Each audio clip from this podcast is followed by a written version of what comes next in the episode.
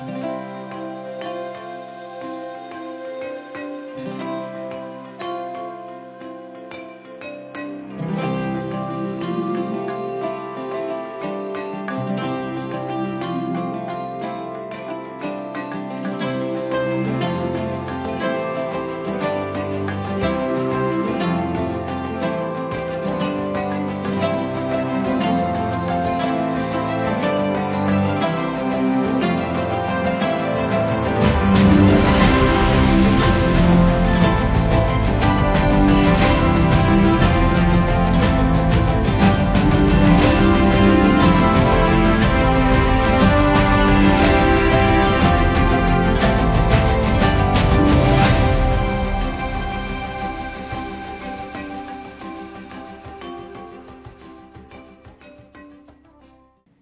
大家好，我是 Athena，欢迎收听新一期的自我进化论啊。这期节目的嘉宾呢，邀请到了我一位非常非常喜欢的心理学家陈海贤老师。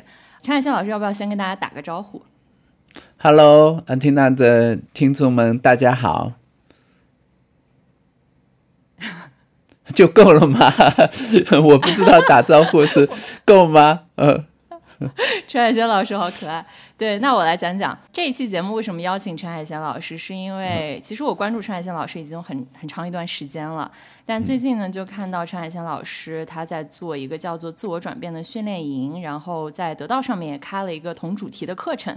我当时看到这个课的时候，其实我就觉得，哎，这个跟自我进化论这个主题听上去还是挺相符的。嗯，虽然我们用了不同的这个语言去表达它，但其实我觉得核心可能都是在关注一个个体的成长和转变。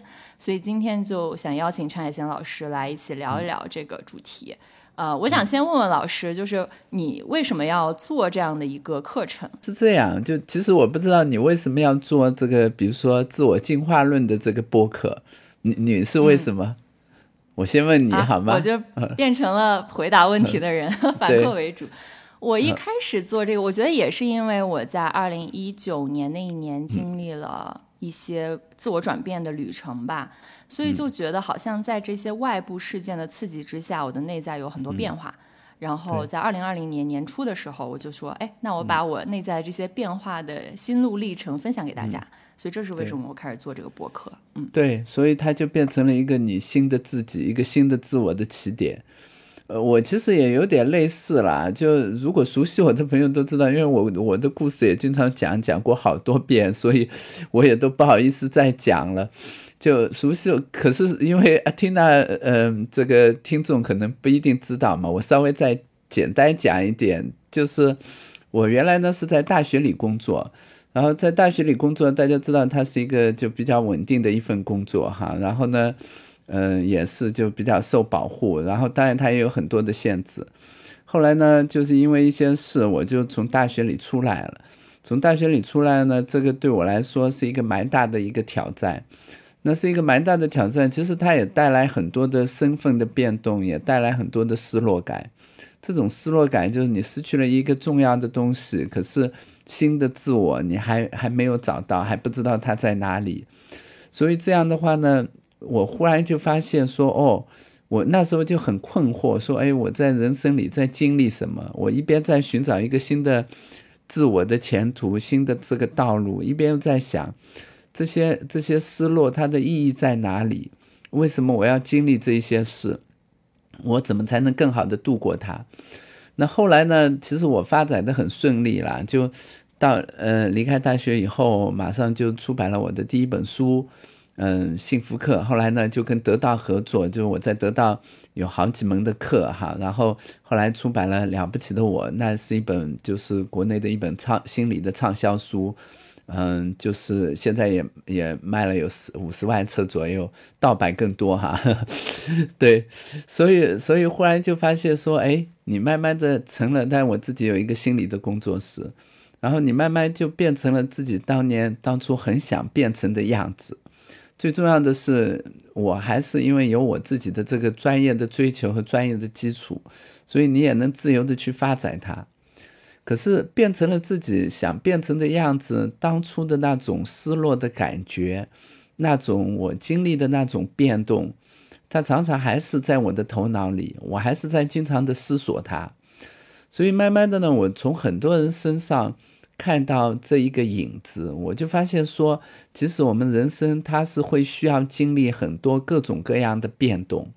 这种变动包括像阿缇娜你讲的说感情的失去，说我们亲人的失去，有时候是我们离开一份工作，然后离开一种身份，然后有时候是我们呃离开一种一种熟悉的环境，然后有时候是啊开始或者结束一段关系，但是它有一个共同的主题，就这个做共同的主题，我把它叫做新旧自我的更替。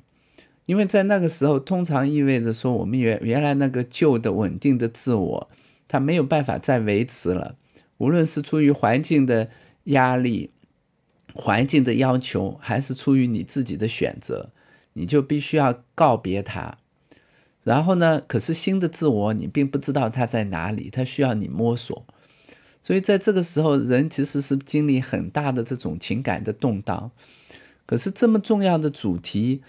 好像我们心理学对他的回答不够，所以慢慢的我就我遇到很多人，从很多人身上看到我们正在经历的这个主题，看到他们怎么样告别旧的自我，又怎么让新的自我逐渐的像一棵树一样长起来，所以我就很想把这个规律总结出来，然后把它变成一个大家。都呃，对于经历转变的人，对他们有启发的知识。所以呢，我最近在得到又做了一门这个关于自我转变的课程，专门就讲新旧自我的更替。然后呢，我也自己在做一个训练营，就这个训练营里会有很多经历转变的人，就包括职业的变动，有些比如说想想转行啊，经历裁员啊，然后想换一个岗位啊，这其实也有身份的部分。然后也有一些关系的变动，比如说离开了一段关系，啊，失恋了，甚至离婚了，然后怎么来面对这种失去？然后也有一些另外的，就比如说像离家的主题，怎么处理我们跟原生家庭的关系？那等等这些变动呢，就呃，我们就在训练营训练营里就讲说。他要经历哪一些阶段？这些事为什么会发生？怎么能够更好的度过这一个阶段？所以一个这样的缘起，嗯，那缇娜，我是不是讲太多了？没有没有，我觉得很详尽。其实我也不太了解，我隐约知道您之前的经历，但其实听您这么一讲，我过程中感受到更多的是共鸣。嗯，因为可能从我的经历来说，我感觉我从一九年到现在二零二三年这几年，我好像一直在经历大大小小的像您刚讲的这种失落和转变的过程。举一个例子，比如说昨天我发了一篇推文，然后跟我的一个教练啊，我的生命教练聊了两句，然后就发现好像去年啊，因为我是前年离开麦肯锡辞职的。但其实去年年初啊，我离开了一个我可能做了两年的创业项目，大概是去年三月份。所以其实，在去年三月到五月，我经历了一个很难熬的时期。就像您刚讲的，我觉得那个过程中有非常多的恐惧，有很多的失落，然后有很多的不知所措，就好像你拼尽努力，你的人生。终于得到了一些你想要的东西，可是到了那个时间点，你好像不得不放手。但是你把这些东西放手了，下一步该往哪儿走也不知道。呃，但是我那个时候可能没有那么幸运，没有看到您的这个课程。那个时候感觉更多的像是自己在一个混乱的过程中去摸索，然后不断给自己信心。嗯，所以您刚讲的很多的感受，我是能感同身受的，是是有类似的体验的。对，对，所以这也是为什么我就很高兴来参加你的这个播客，因为我相信，其实经历过转变的人都能认出来是我们讲的是什么，就包括听他你讲的是什么，包括我讲的是什么。然后我在那个，嗯，就是在我们这个关于自我转变的课程里，把你经历的这一个阶段叫做黑森林。我觉得这是一个蛮有趣的隐喻哈，就什么叫做黑森林呢？就你知道吗？就是我们原来，如果我们在稳定的时候，关于自我，它是有一个完整的故事的。这个故事就像什么呢？就比如说，安缇娜，你是麦肯锡的一个员工，那麦肯锡的员工有一个故事，他就慢慢哎，我的职业发展是怎么样顺顺遂的，就是精呃精领的一种职业发展路径，慢慢变成社会的精英。你不会想到另外的世界，然后你以为这个就是你了，就是这个是什么？就是我们固有的、原来有的那个故事。可是发生一些事，忽然发现打破了，就不是我进入了一个完全没有想象到的世界。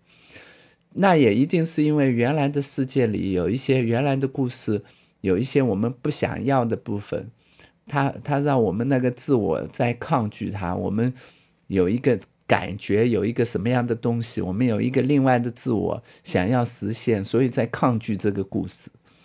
所以这个有点像什么呢？嗯，原来那个百老汇有一个音乐剧，就叫《走进黑森林》。他讲的很有趣，他讲的是说，原来不是我们听过很多童话的故事嘛？童话故事包括白雪公主和王子幸福的生活在了一起，然后睡美人终于终于被一个吻唤醒了，然后长发公主终于终于离开了她那个。嗯嗯，就围困他的城堡，所所有的故事都有一个美好的结局。可是走进黑森林这个故事讲的是什么呢？忽然发现他们的生活继续的时候，各种问题就出现了。说对 对啊，然后说哦，美好难以维系，美好难以维系了。说原来这个长发公主就发现这个王子，他他也有他他也许是个叫做什么？他是也许是个。嗯嗯，叫就跟他的妈妈关系特别紧密，纠缠不清，对吧？又遇到了这种怨啊，妈宝男对，也许他是个妈宝男，然后这个王子呢，也许他是一个控制狂，他有很大的权利，然后每一个童话故事的人，就小红帽，他也许他受了童年的创伤，所以他拿把刀就不只是把狼杀了，他所有遇到的人都拿刀去捅人家。所以他们就慢慢的发现，哦，原来的故事，原来童话故事里没讲我的另外的东西，原来生命比原来那个童话故事要辽阔很多。可是我是谁呢？所以他们就慢慢就要重新走到黑森林。你看，黑森林是一个很有象征意义的，它象征着未知，象征着不确定，象征着威胁，也象征着保障。所以他们要去重新走进黑森林里。重新去寻找关于我是谁的答案。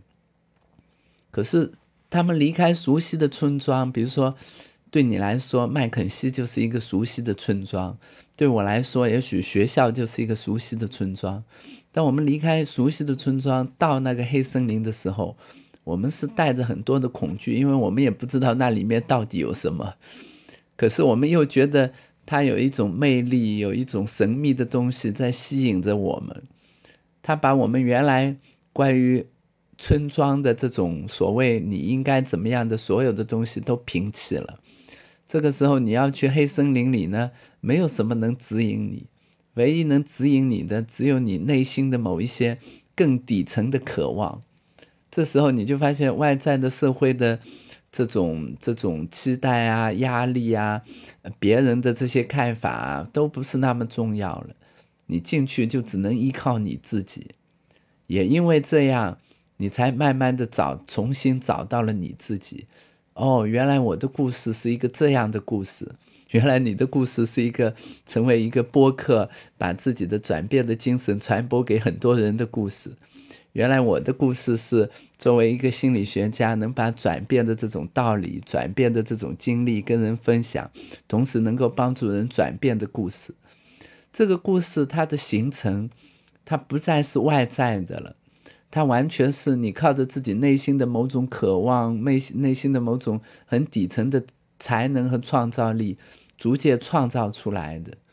这个不再是一个童话作家写的这么简单，从此王子与公主幸福的生活在一起的故事，它是你用你自己的摸索重新创造的属于你的新故事。而这个新故事里有一个你新的自我，嗯，您刚讲这个童话，我其实当时就有画面感，因为我最近把《指环王》又拿出来看了一遍。对，然后其实您刚讲那个黑森林的过程，我没有看过百老汇的这个剧，但是我在看《指环王》，包括《幽灵公主》，包括很多的这种西方的一讲一个人的英雄之旅的过程中，它都有类似的剧情，就是主人公他本来就幸福快乐的生活在一个村庄里面，很平静，但突然一个外界事情的发生打破了这种平静，他就必须要应招响应他的这个号召，然后去踏上他的英雄之旅。那在这个过程中，我其实发现一个很有意思的现象。讲就是可能在影视作品里面，他是被赋予了一个使命，他需要去完成一个任务，就像《指环王》里的 Frodo，他需要去呃作为这个持戒人把这个戒指毁掉。但是我发现，在生活中，就是从这个村庄出来的时候，其实。中间面临大到的一个很大的困惑是，我其实不知道我要去向哪里，我只知道我不能再继续留在这个村庄了。也就是说，您刚讲的那个内在的渴望，其实我在我的社群，包括我的听众里面，听到大家有很多类似的疑问是：我知道现在我不想要这个了，比如说我不想要这个关系，我想要换一个工作，换一个环境，但是。其实我也说不清我想要的那个新的东西到底是什么。我觉得这个好像是大家在刚刚开始踏上自我转变这个旅程中，包括我自己也会经常面临的一个困难，就是我只知道我真的不想要这个了。但是你你问我我下一步要往哪儿走，其实我也不知道。那对于您来说，就这个我想要怎么怎么怎么发现？对，那比如说我问一下缇娜，你怎么想想到要做一个播客呢？嗯。它就是来自于我的一种灵感，就是我当时是在啊巴厘岛旅行吧，然后当时是在船宿，我就有一天晚上有了这个灵感，我就有种渴望，就是想把我的这些经历通过播客的形式分享给大家，因为那段时间我可能也是在一个身心能量比较低的状态，对，就是我也没办法读书，我就只能听播客，所以我那段时间听了很多播客，然后就。因为我听了很多播客，可能那个时候我的灵感就是哦，那我想通过这个播客去把自己的一些经历分享出来，这个是比较清晰的一个我想要。但我发现，比如说去年我离开那个项目的时候，其实我的那个我想要是不太清晰的。但我我只知道说我必须要先放手，可能我的直觉的反应是我必须要先放手，我才有新的空间去对。啊迎接一些新的材料或者新的可能性。你看，安缇娜，你讲的这个经历，就比如说，哎，我原来也不知道自己想要什么，可是我听很多播客，忽然就它唤起了你的某种渴望嘛，对不对？嗯，我也可以成为这样的一个人，我也可以把我的经历分享出来。我觉得这个就是新自我成长，我或者我们找到我们想要什么的一个过程。其实人找到我们想要什么的过程呢？它不是一开始就有的。所以像很多朋友，像呃那个你社区里的很多朋友提的问题，说我我知道自己不想要什么，不知道自己想要什么，它是对的，因为它符合我们自我发展的一个规律。那自我发展的规律是怎么样的呢？它一般包括三个阶段。第一个呢，我们通常是只是遵循外在的标准。这个外在的标准告诉你怎么样好，也许你就觉得，哎，那我怎么样好？比如说，人家告诉你说，哦，这个工作比那个工作好，因为这个工作比那个工作挣钱啊。麦肯锡也许比什么好，因为麦肯锡比较有名，而且也也也是前途很很好，所以你就知道说，对我就一定要去做个工作，因为所有的人都告诉我有一个很确定的外在的标准。对，这个是我们第一个阶段，我们是遵循外在标准的阶段。这个阶段不是不对，它是一个很清晰的指引。就这个指引告诉你说，我们社会大众所有的人，他他在追求的东西是什么？它是一个社会大众的集合。可是呢，它里面有一个缺点，就是这里面没有你。他并不关心你的想法啊，你的你的需要啊，你的情感啊，你是一个什么样的人不重要，因为大众标准嘛，你只要照着这个来，把自己改造成那样。可是慢慢的你就发现说，哎，我真的成为了一个大众标准的一部分，甚至有一些像安蒂娜，我也相信你原来做的很好的，甚甚至你做的很好的时候，你仍然会会发现，哎，好像我自我的某一个部分。他被压制了，没有得到满足，对，没有办法得到满足，他被压制了，他被你的你你自己觉得重要的部分，你就必须，可是外在的环境或者身份要求，他必须把它放到一个微不足道的位置。这个时候呢，有时候你就是也也劝自己说，可以啊，没关系啊，无所谓。有时候你会故意不让自己看到那一个部分，故意不让自己看到那一个部分，忽略它。这个时候也是很多人说的所谓的压抑的来源。你故意忽略这种情感里跟这个原来的身份跟外在标准不容的不相容的部分，直到有一天你发现说，我实在受不了了。这时候你就有了我不想要。对，转变是从结束开始的。我们从先失去结束，对应的就是不想要，不想要以后我们会失去一部分。可是失去以后呢，新的自我不会马上长出来，你不会马上知道自己想要什么，你只是获得了一种空间，就这个空间就像一个土壤一样，就把你这颗这个人这个种子就放在那，你不知道这个芽长出来是什么，这时候你能做什么呢？你只能去不停的尝试，你只能一个是不停的尝试。第二个呢是去想说，哎，我以前我的这一个这一个经历里，让我觉得最有成就的东西在哪里？让我觉得最像自己的东西、最有力量、有创造力的东西在哪里？那原也也许被原来的工作所覆盖了，原来的经历所覆盖，可它还是存在。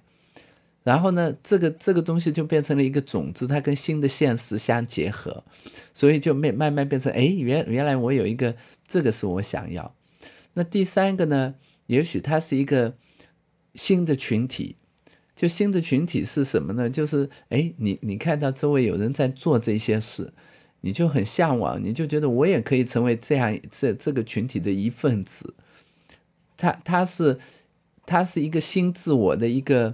外在的一个形象，所以这样就很多的这些信号，在一个空虚的时刻，他在不停的告诉你，也许可以这样，也许可以那样，再配合上你的实践，所以才会有哦，我想要的是这个，所以我想要它不是一个，对它甚至不是一个挖掘内心，就挖掘内心是一部分，它是我内心原来有的东西，跟实践。跟新群体结合的产物，当你有有这这些不同的组合尝试的时候，得到很多反馈的时候，你忽然有一天就发现，哎，这条路我可以试试。越走越觉得，原来最终你会发现，哦，这是我理所应当应该要走的路。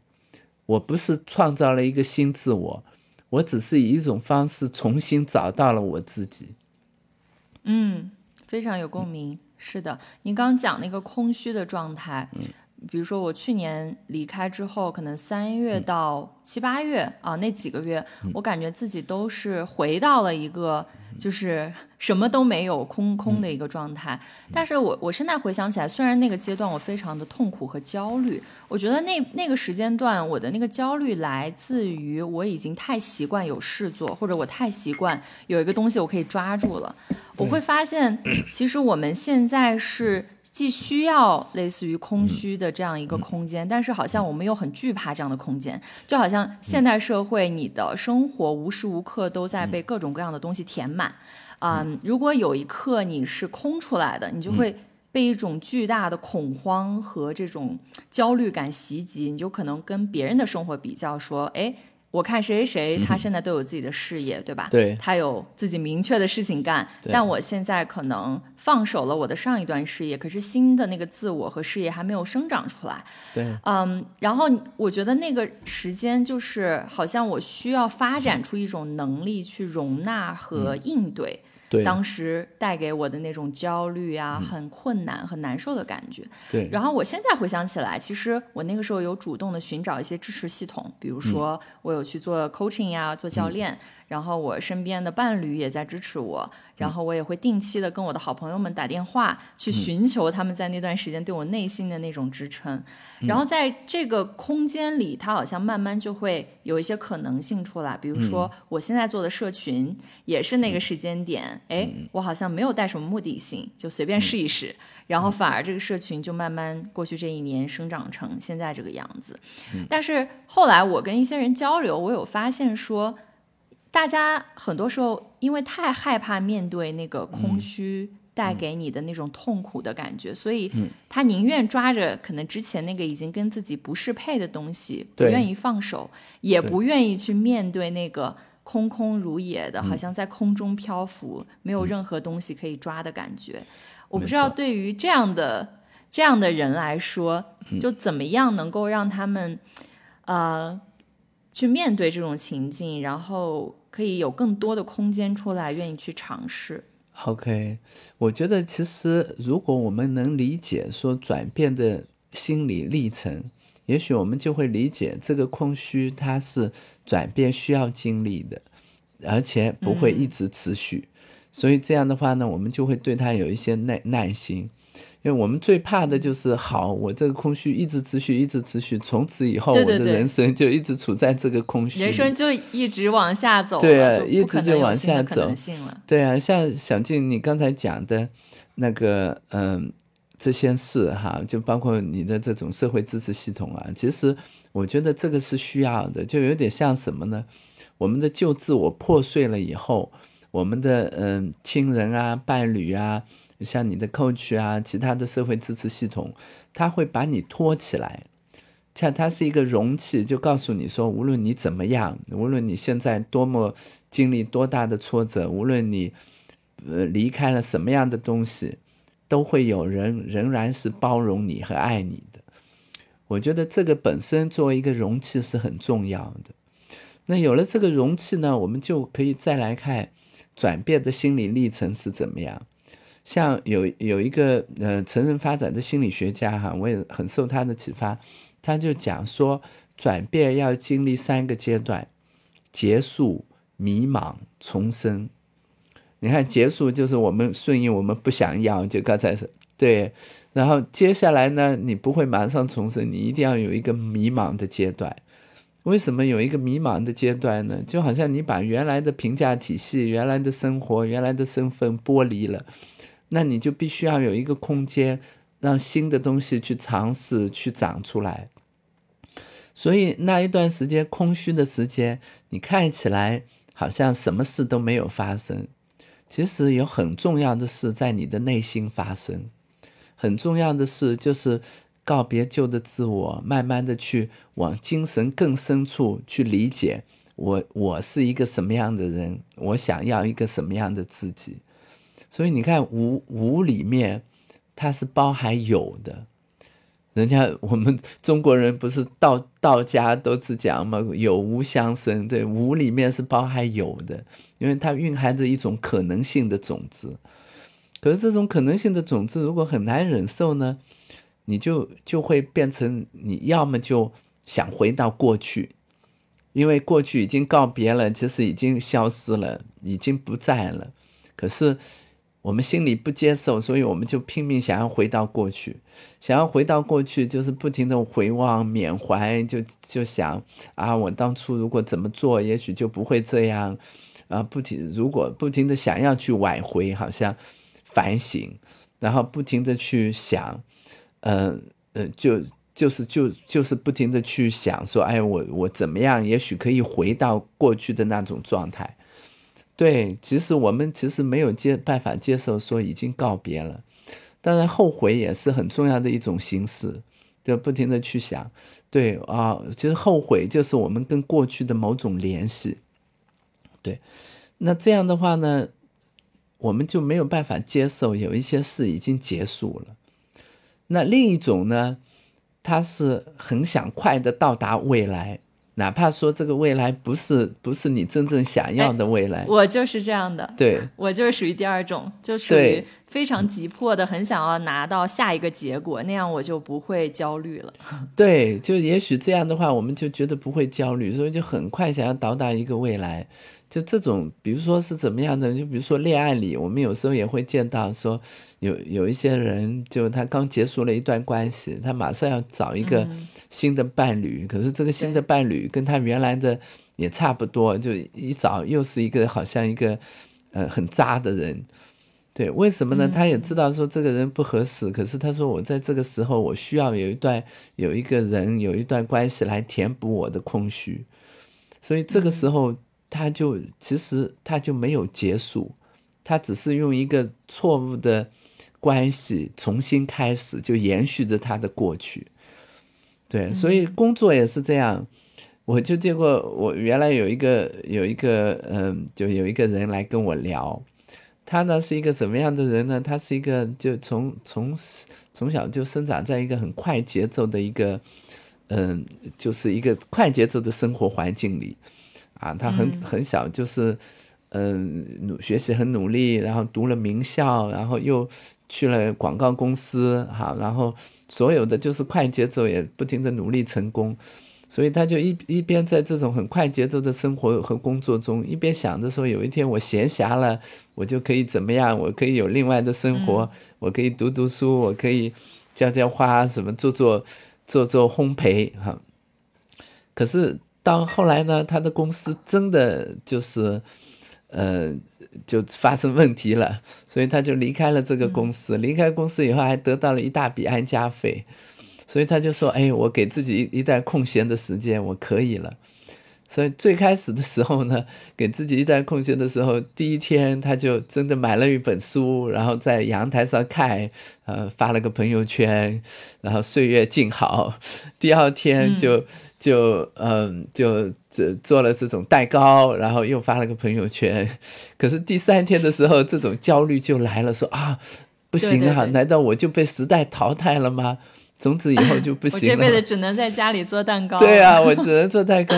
可是我就问他，我说没几天啊的，也许你说第二至三天，他就说对啊，没几天，三天。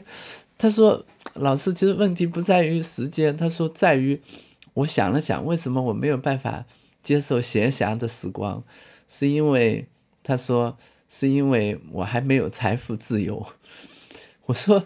对呀，那多少是财富自由呢？他说他我我想让他相信，实际上我们已经习惯了一种快节奏的生活，哪怕你的头脑向往另一种生活，可是你的整个反应都不允许，因为那个是旧的自我，你的身体是做不到的。对呀，所以可是他一定要让自己相信说不对，是因为我还没有达到财富自由，所以还没有资格休息。所以一星期以后，他又投了一份简历。然后半个月以后，他又开找了一家节奏很快的公司，开始了他新的职业生涯。就一边很努力，一边又在想：哎，我什么时候可以闲暇的读一本书啊，做一个蛋糕啊，浇浇花呀？其实这是很多人的一种困境，就是我们太快的想要去到未来，我们不相信说，在虚空中，在空虚里，会有一些重要的事发生。它引领着我们去一个我们更想去的方向。嗯，您讲这个人，我感觉就像说我自己。啊，其实最近我在，对我在咨理心理咨询，呃，我是九月又重新开始心理咨询，我们可能现在做了八个九个 session 吧。然后最近其实我们在处理的就是类似的议题。因为我也是从小一直在一个非常非常快的节奏里面，像麦影希那种工作节奏，我一直自嘲，我从五岁就开始了，就是 我从五岁上小学，我就一直在连轴转。然后最近我的心理咨询师跟我可能探讨下来，就觉得我需要慢下来。我说我都已经辞职两年了，我还没有算慢下来。他说，嗯，如果按照你描述的这种状态，我觉得你只是。就是相对于你以前的状态慢了一些，但是你可能跟别人比一比，你还是在一个很快的状态。然后我就发生了一个跟您刚讲那个例子特别像的，就是我最近买了一个 Switch 回家，然后开始打塞尔达，就是因为。我发现我我小时候没怎么打过游戏，然后我的咨询师也说他觉得嗯可能我现在需要的就是尝试，所以我就买了一个 Switch 回来。结果打到第三天，我就在嘀咕说。我现在每天要花好几个小时打游戏，会不会以后我的人生多浪费？就是要沉迷游戏，对对对。然后，然后我拿这个去跟我朋友聊，他说：“你这才打了第三天，这才哪儿到哪儿，你 就已经担心你的余生了。我就发现，其实，在这个过程中，我们旧有的那个自我或者模式，它是非常强大的。嗯，就是在你那个新的模式长出来之前，新的自我长出来之前，你非常容易就回到过去的那个模式里，而且它有一些强迫性。嗯，就是比如说，当我不按照我过去习惯的那种方式，比如说很快的去奔跑，拿到一个我要的结果，我就。会感受到我身体有一种弥漫的痛苦。对，就比如说我晚上，我晚上看书，然后我不去工作的时候，或者我不去做一些事情的时候，我就觉得我好难受，我的身体里好像有一种力量，想要把我拉回到以前那种状态。嗯，是吗？所以阿蒂娜，你都已经到大理去了，还没有，还没有能够帮你放下焦虑。对，没有没有这个焦虑，我觉得还是 时常会出现的。对，所以大家明白了，就到大理去也不是包治百病哈。你又打破了一个我的 幻想，我本来想有一天我实在想放松，我至少可以去大理。嗯。我觉得这是很多人都会有的一种想象，就比如说我换一个环境或者换一个地方，我就可以不去面对我的一些痛苦了。但是我最近就有一个强烈的感觉，我感觉好像随着我年龄不断增加，然后经历的事情也不断增加，我越来越能接受痛苦就是人生的常态。就你会持续的不断的面临一些人生新的困境和挑战，而去逃避它是没有用的，或者说你可以短暂的逃避，但是。最终，我们还是需要发展一种自己应对痛苦的机制或者能力。比如说，我现在发展出来的机制就是把，就是摆烂，就是你来，或者说。外界再发生一些重大的创伤，或者说一些冲击的事情，我觉得我可以相对比较坦然的接受人生的这种无常了。嗯，但是在可能我经历这个东西之前，我是非常恐惧和抗拒的。但是可能当我经历我父亲的死亡，然后经历一些重大的丧失之后，我逐渐发现，它就其实不是那么的糟糕。就是你在这种下坠的过程中，也能找到一种向上的力量，就很像我们刚刚聊的那个阴阳的感觉。可能大家都会倾向于想要那个阳的那部分，就是我是向上的，是向好的。但是我可能这几年越来越发现，在那个阴的那个部分，那个沉寂的，啊，看上去没有能量的、空虚的部分里。它在孕育着一种新的生机，就像一年四季中的冬天一样。没错啊，所以我一直也在跟我的听众分享这种啊我的这种观念吧，就是觉得如果你抑郁或者你在一个身心能量很低的状态，其实也没有关系，你可以在这个状态中去孕育一些新的可能性。但是话是这么说，但是你真的在面对那个下坠的感觉的时候是很难的。所以谈到痛苦。您觉得从心理学的角度来说，一个人怎么样能够发展出一种容纳这种痛苦的能力？可能我是通过我的一些经历，慢慢磨合出一个我跟痛苦之间相处的关系。嗯，但是可能很多人他们还没有发展出这样的能力。嗯，我觉得很多人没有发展出这样的能力，也有一部分也许是他们的幸运，因为他们也许还没有可以去，不需要去面对生活中的痛苦。这种能力它不会是凭空产生的，它是它是我们真的面对痛苦的时候才发现说，对啊，那我还是要活下去，我又不能我不能就随着这个痛苦，为了避免这个痛苦我就去死了。这个时候我们就我们人的生命力就是很强健，所以就像那个安蒂娜你刚才讲的说，你你面对这些不幸的时候。就忽然发现，说我底层有一种生命力，就不会让你一直往下坠，它还是会托举着你。所以，怎么发展一种痛苦呢？我觉得，首先你要理解，痛苦就是我们人生的一部分。这个是我记得以前有一个叫呃，有一个呃，做心理学家哈，他他有一个关专门关于他的纪录片哈。我忽然又忘了，我我我有一个问题，就是我我讲一个名字的时候，我会忽然忘了他。我觉得这个是老年痴呆症的先兆哈。对，所以忽然早了一点哈，所以大家原谅我忘了他。可是我记得他的一句，嗯，叫什么图啊？我忽然真的忘了。可是我记得他一句，啊，师徒资是吗？啊，对，师徒资，师徒资，啊，那师个徒资的那个纪录疗愈之旅片我有看过，对对对的疗愈之道，对我有推荐过过给太好了，太好了！你看，每次我忘了名字的人，忘了名字的时候，都有人帮你想起来。对，所以我也可以忘。对，然后呢，司徒兹的疗愈之道，它其中就那个司徒兹的那个呃咨询师嘛，叫司徒兹的咨询师，他就讲到，我觉得他讲的蛮好的。他说，人生他活到这个年纪，就发现人生有三三个设定，第一个就是痛苦。他就说，痛苦是人生的基本设定，你一定会经历很多的痛苦，无论你愿不愿意，无论你一生多么顺遂，你会经历很多的痛苦的。我现在越来越相信，这个是我们人生活到一定的程度就会知道，对啊，他人生就包含很多痛苦，就包括分离、转变，包括失去，包括挫折都会有。第二个呢，他就说人生的第二个设定是什么呢？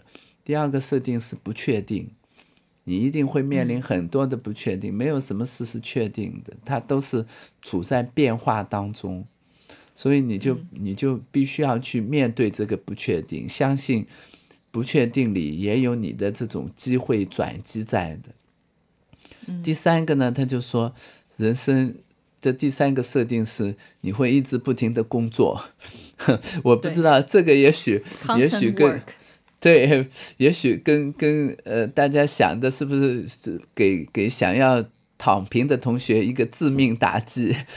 但但 但是他讲了，就是人生是要不停的工作，我觉得也是对的。你就不要幻想说真的有一天你就完全什么事都不做，那也许你也会陷入另一种空虚的，你就会不停的工作。对，所以像安缇娜刚才讲的说，你要让自己慢下来，慢下来，慢下来也好，可是慢不下来，它也是你的资源，因为这是你好多年训练以后才得到的。我我一定要，我一定要那个，呃，做点事哈，要保持某种上进的状态，对它也是一种资源，就很重要的一种资源。所以呢，其实你看，所谓的好的部分是哪里呢？好的地方就是不要把这种上进变成一种强迫。我在上进需要的时候，我就可以选择上进；我在需要让自己休息的时候，我能休息。这个时候人，人的自我就丰富了。对，所以所以这样才是我们人人的一个进步，并不是说我们要从这一个极端走到那一个极端，它不是这样。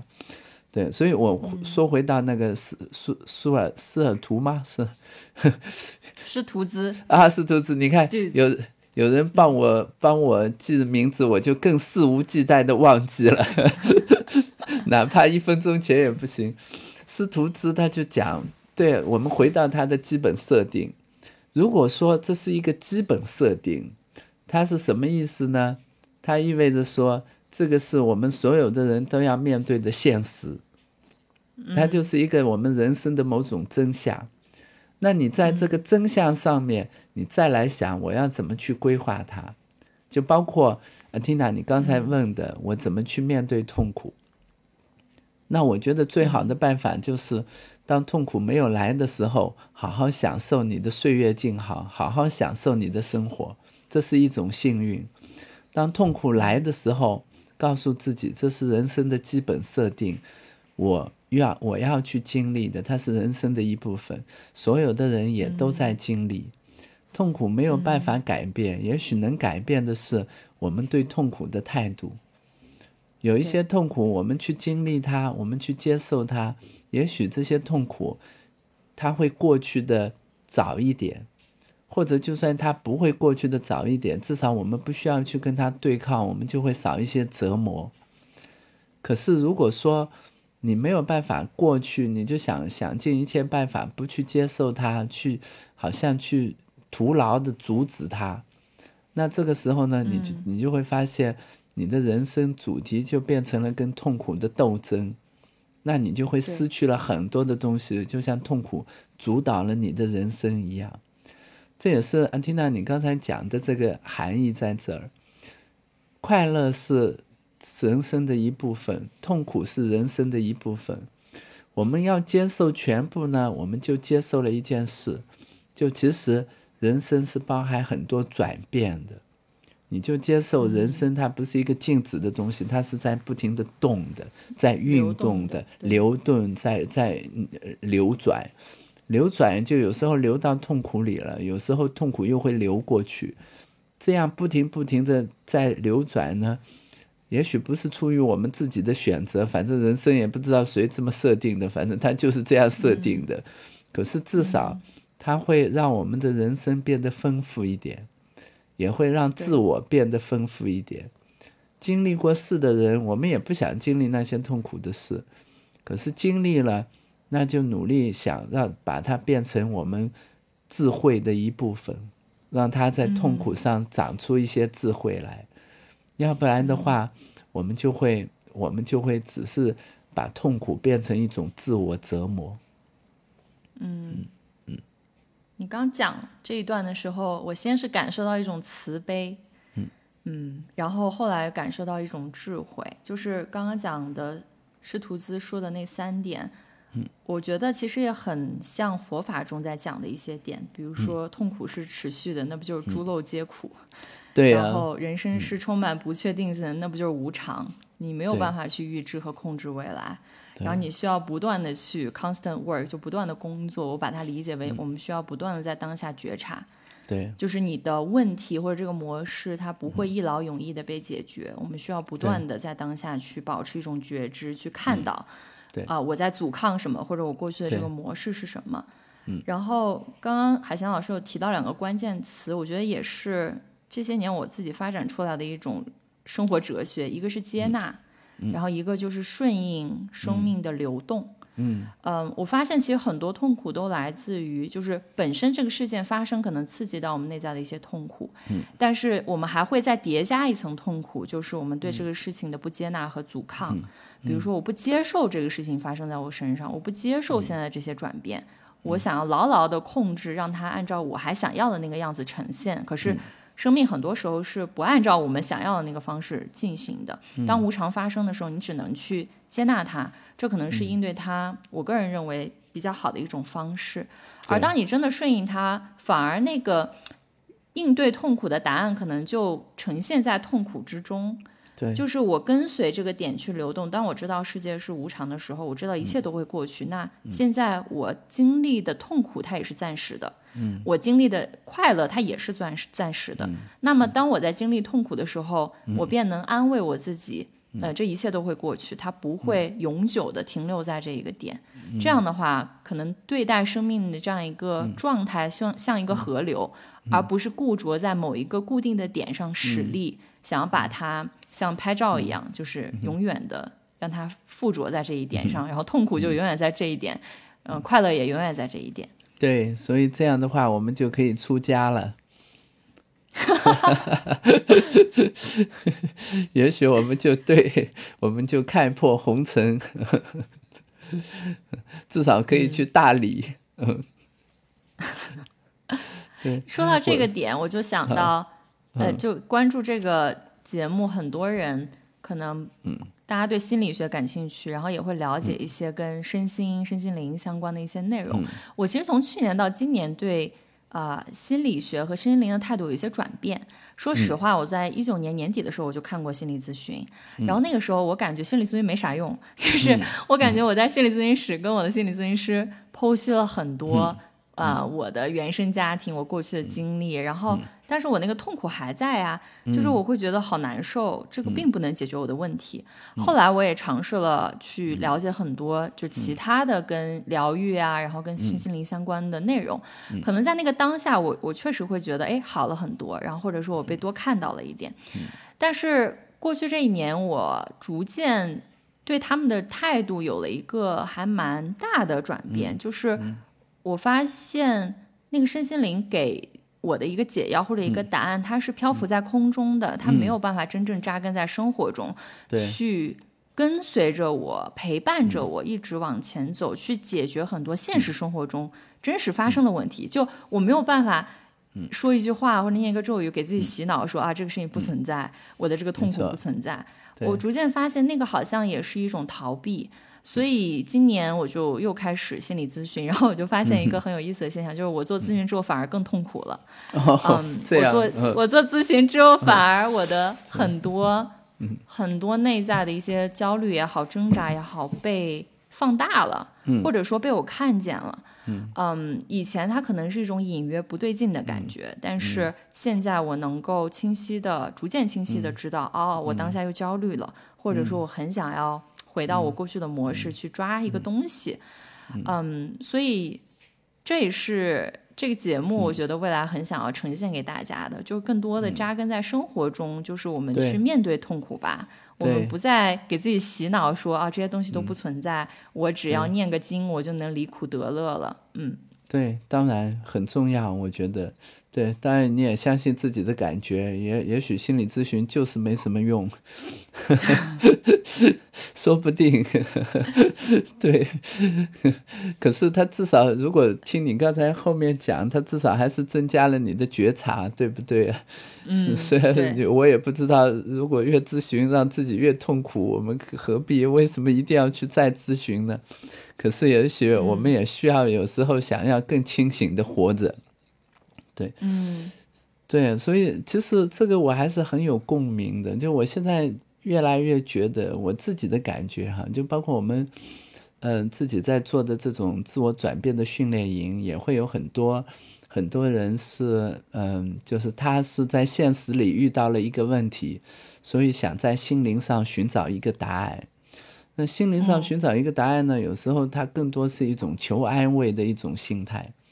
我有时候会跟他们讲，我说不是，我说不是这样的，我说也许你还是要去面对你心现实的难题的，也许你的答案在现实里。就我是一个很奇怪的心理学家，我不是特别相信凭空的心理的疗愈，我是我还是相信说疗愈的办法是在现实的，我们对现实的处理和在现实的这种关系里。所以，当我当比如说有一个妈妈，她跟我讲说，她有三个孩子，她的婚姻出出问题了。她说我是不是要要离开？我还是要更多的去关照我自己的心灵，让自己不那么焦虑。我就告诉她说，你要焦虑的。我说为什么呢？因为你有一个很难的现实要去面对。也许你的焦虑，它是只是要告诉你是真的要去面对。因为如果你想要养三个孩子，你要离开一段婚姻，那本来就是不容易的事情啊。这个焦焦虑会帮你去鼓鼓起劲来的。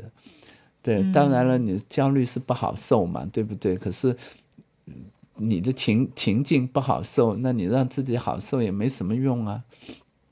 对，所以有时候我会我会这样讲，我也会跟一个。一个辞了职，然后去去去做很多身心灵啊，做这个疗愈的，嗯，这些同这个同学讲，我说也许这个只是一种放松，可是他不会给你答案的。我说也许你的答案是你也没有办法一直一直说我不去工作，你还是需要找一份工作在现实里让自己扎根下来，有一个地方让自己扎根下来。所以有一个同学参加了完了训练营以后，他就跟我讲说：“老师，我觉得这个训练营给我最大的帮助是，我以后再也不需要再去参加心理学的培训了。我觉得我可以毕业了，我要告别了，因为我知道答案也不在那儿。”那我就恭喜他，我说我恭喜你。他他讲的很好，他说我觉得我要告别了，我现在要回到我现实的生活中，我要去经营我现实的家庭，哪怕不那么完美，有很多的困难，然后我我还是要去现实中去经历挫折，因为那个是真的。我我不需要再好像有很多心理学的这些东西来给我安慰。然后我就我就很高兴，我很高兴你毕业了，虽然从我这儿毕业的，对，但是其实你看，其实我们也要相信，就是疗愈它是在生活里发生的。所有的疗愈如果真的有效，它是在你现实中有一个点，然后你被卡住了，而心理学的某个理论能帮你理解说，哦，我被卡在哪里。当我们真的突破它，哎，也许生活又到了另外一个不停不同的阶段。如果我们只是我们的成长是一种凭空的成长，跟现实无关的，那它就很难发生。所以，对于身心灵，我记得我以前写过一篇文章，我最后文章里有一段话哈，我是这样想的：说它是虚构的别处的生活，它是过高的承诺和过低的兑现，它是皇帝的新衣。对，而且我我们要去相信的是，我们的疗愈一定在现实里。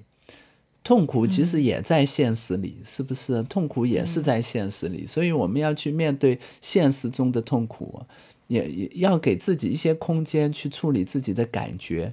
可是同时也要去面对，对我在现实里还是有很多问题要去处理，不要逃避它，这样你的生活、你的经历才足够丰富。嗯嗯。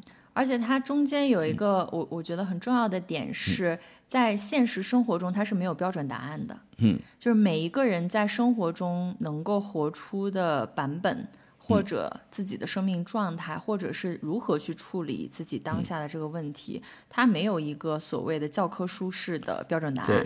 但身心灵中它很多时候是给你一个标准答案的。但是那个标准答案会让我觉得很轻飘，就是我可以去照抄这个标准答案，但我并不知道解题的过程，而恰恰是生活，它就是那个解题的过程。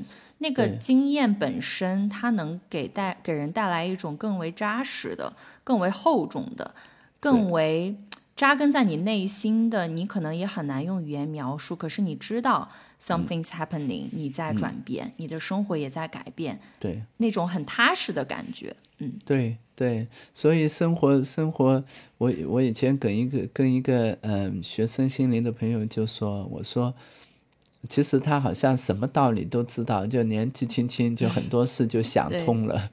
后来呢，我就跟他讲，我说，我我的态度其实是很矛盾的。我当然相信你，也许了知道了一切答案，知道了一些答案，比如说人生无常，怎怎么怎么怎么怎么样，我们要洒脱啊，我们要放下。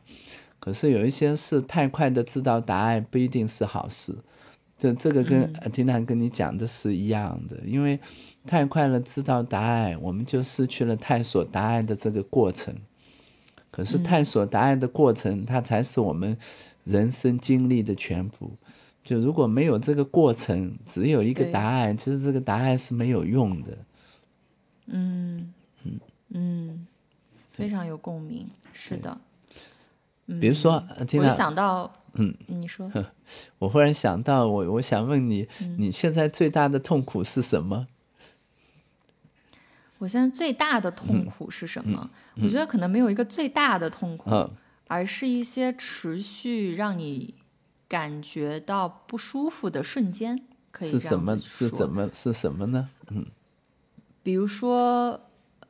我在没有事做的时候，我还是会容易感到焦虑，嗯啊，因为以前我的生活是被填得很满的，嗯，但现在在大理，说实话，这里也没什么社交，也没什么商店 也没有什么消费娱乐场 所，对，所以其实你没有太多可以通过消费去把自己生活填满的一些模块儿，嗯，那我会很容易自己去找一些事儿来做，或者说去。